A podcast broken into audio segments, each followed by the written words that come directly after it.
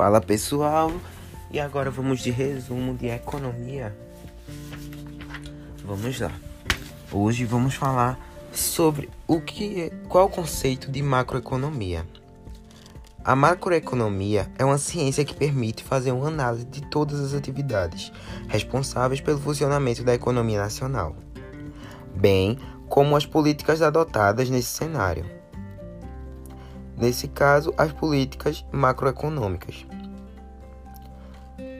Índices da macroeconomia. Para analisar a macroeconomia, são considerados alguns índices, como a inflação, que sua oscilação afeta o poder de compra da população e os preços da cadeia de produção em forma geral.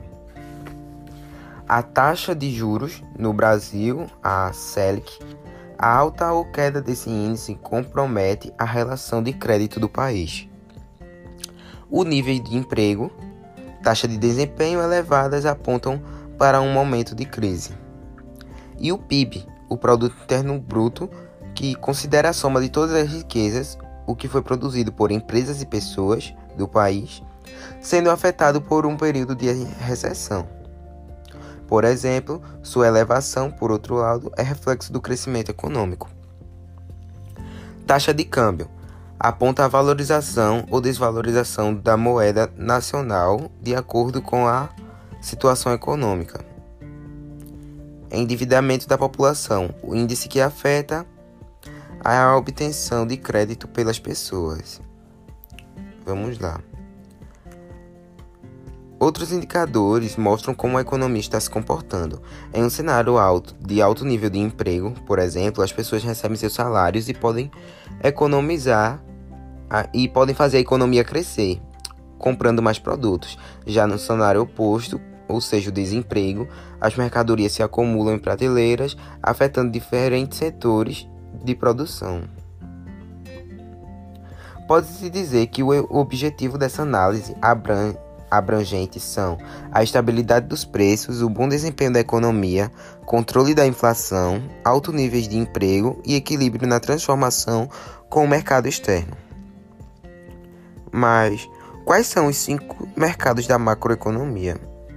Os cinco mercados que constituem a sua estrutura são eles: os mercados de bem e serviço, que se refere ao nível de preços e e o agregado da, da produção. Mercado de trabalho, que é a oferta por procura de mão de obra, refletindo nos salários e taxas de emprego. O mercado monetário, a oferta da demanda da moeda que determina as operações econômicas e a inflação.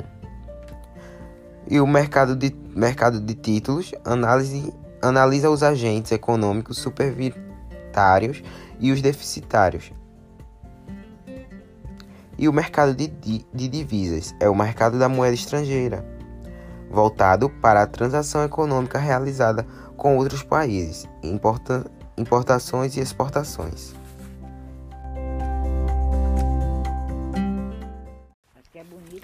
Fala galera, vamos falar agora sobre blocos econômicos. O que são blocos econômicos? Um bloco econômico pode ser considerado como um grande grupo de países que visam aumentar a troca de comércio a troca comerciais regionais, expandindo seus dados econômicos, como PIB, empregos, multinacionais do país, poder de compra da população e entre outros. Tipos de blocos, organ... de blocos econômicos. Um dos blocos econômicos é a Zona Livre de Comércio, onde os países se unem para a liberação gradual de mercadorias e capitais dentro dos limites dos territórios do bloco. É uma integração tímida visando apenas os produtos aos lucros obtidos nessa produção, como por exemplo o Acordo Norte-Americano do Livre Comércio, o NAFTA, que envolve três países da América do Norte: Canadá, Estados Unidos e o México.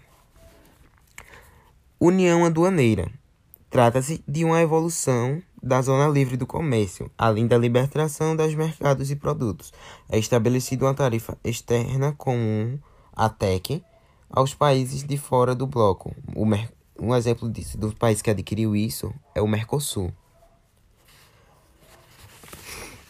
Mercado comum possui a, in a integração mais evoluída. As duas características anteriores como a Zona Livre de Comércio e o estabelecimento da Tarifa Externa Comum, a TEC, e outras para promover uma ampliação na relação entre os envolvidos. Essa ampliação busca padronizar leis trabalhistas, legislações econômicas, além da livre circulação de pessoas. Agora vamos falar sobre a União, é, mais um bloco econômico, é a União Econômica Monetária. Conforme as relações se intensificam e avançam, o bloco econômico pode chegar ao seu estádio máximo e completo, a adoção de uma moeda única e a criação do Banco Central do bloco.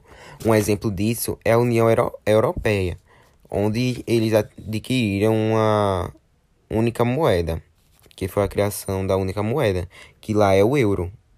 Aonde você for na Europa, você pode circular pagando com o euro.